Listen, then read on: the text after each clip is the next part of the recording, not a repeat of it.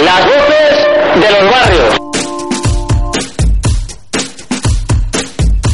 Las voces de los barrios.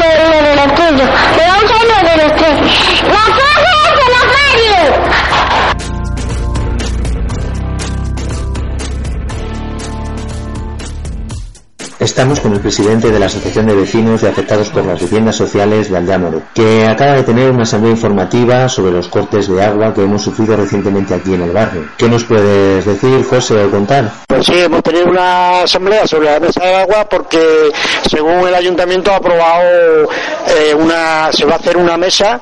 Eh, entonces, lo que queremos en la asociación es participar en esa mesa, pues para contar un poco los problemas que existen en Aldea Moré, porque según se ve, en Aldea Moré están eh, han cortado el agua a algunos vecinos eh, y claro, mm, a 400 vecinos no son responsables, no son responsables de que haya vecinos que no puedan pagarla y esos vecinos pues tendrán que reclamárselo al IMAD para que les ayude a pagar el agua y otros vecinos pues que no quieran pagar el agua. Entonces el problema existe en que los contadores son comunitarios y, claro, si, si, cortan el agua, si unos vecinos no pagan, se va acumulando una deuda y Canal sabe Segunda, como es lógico, una empresa se dedica a ganar dinero, eh, lo que hace es que reclama su dinero y al no poder tenerlo, pues corta el agua a los vecinos.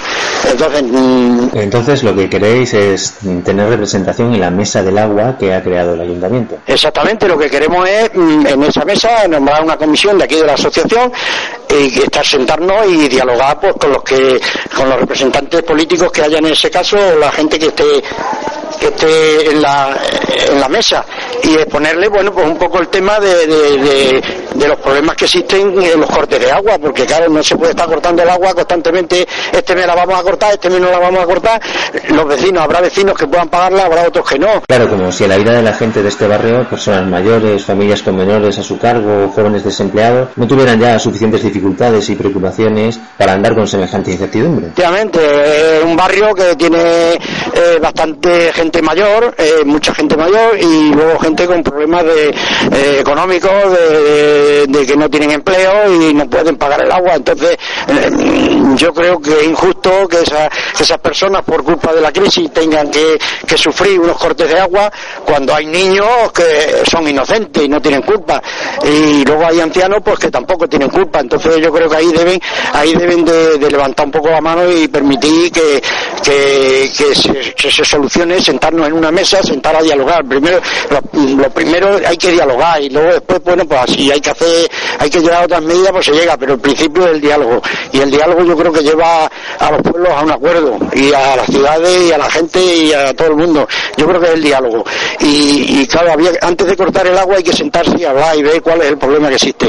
Y el problema que existe, yo, para mi opinión, es que son contadores comunitarios y hay gente que la puede pagar y gente que no. Entonces hay comunidades de vecinos que tienen 40 mm, vecinos y de los 40 vecinos a lo mejor pagan solamente 25, el resto no puede pagar porque no puede, o otros porque no quiere, o, lo que sea. Entonces esos problemas donde hay que, ahí es donde hay que investigar cuál es el problema y para poderlo investigar hay que buscar y sentarse y dialogar. Pero la actual empresa concesionaria del servicio de aguas, Canal Isabel II, es una empresa privatizada que se ha quedado con la gestión y que sencillamente aplica medidas administrativas por el impago de cuotas. Yo lo he dicho desde el principio, eh, yo sé que es una empresa privada y que ella va a ganar dinero, eso está claro, lo he dicho y lo vuelvo a repetir. Pero el ayuntamiento tiene que garantizar el derecho al agua y todos los vecinos tienen derecho al agua. Eh, eh, haya o no haya problemas. Si hay problemas habrá que buscarlo y habrá que solucionarlo e intentar solucionarlo. Hay vecinos que pueden pagarlo y hay vecinos que no quieren. Eso yo ya no lo sé. Eso ya habrá que averiguarlo porque yo no estoy no estoy dentro de eso. Yo... Pero bueno, eso ya es un asunto de otro orden de cosas de diferenciar las personas que no pagan porque no pueden y las que sí pueden pero no pagan. Claro, eso ya es competencia de, supongo que del IMAD. El IMAD es que se tiene que preocupar de personas que haya que no puedan pagarla y de personas que haya que no, que no quieran pagarla. Eso ya tiene que ser la justicia, tiene que ser el tiene que ser quien sea averiguar cuál es el problema. Pero el, el mayor, la mayor repercusión que trae esto es que le corten el agua a, a personas que son inocentes, como a niños o ancianos o personas que pagan su comunidad mensualmente, Y, y, y, están pagando las consecuencias de esto. Y entonces, eso es lo que hay que buscar una solución. Y para eso está el IMA. Si una persona no puede pagar el agua, para eso está el IMA. El IMA, el IMA ayuda a las personas que lo necesitan, supuestamente.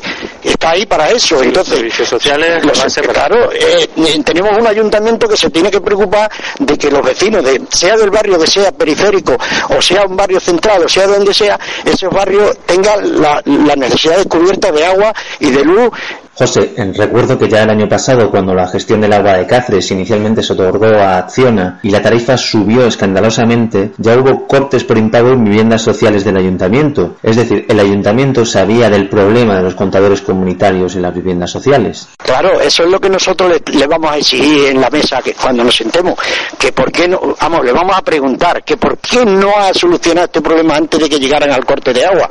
¿Por qué no lo han solucionado si ellos sabían perfectamente? E incluso el ayuntamiento tiene, el ayuntamiento tiene viviendas de su propiedad, porque hay vecinos que han abandonado el barrio, se han ido a vivir por, porque sus medios económicos se lo ha permitido y se ha vivido a mejores sitios, a peores sitios, y otros han ido pues, porque, por lo que sea. Y han dejado esas viviendas y han entregado la llave en el ayuntamiento. El ayuntamiento posee esas viviendas y las tiene, las tiene tapiadas. Entonces esa vivienda al estar tapiada tiene un mínimo de consumo que hay que pagarlo según la ley. Ese mínimo el ayuntamiento no se lo está pagando a las comunidades. Por lo tanto, el ayuntamiento tiene mucho que decir en eso y tiene responsabilidad de ello. Entonces yo creo que, que para eso es para lo que seguimos sentarnos en la mesa, para explicar todos esos temas que el ayuntamiento tiene que hacerse responsable también de esto. Y hay que buscar una solución. Y yo lo vuelvo a repetir y, nunca dejaré de repetirlo, que hay que buscar una solución en este tema. Vale, bueno, yo creo que ha quedado claro. Muchas gracias, José. Venga, gracias a ti.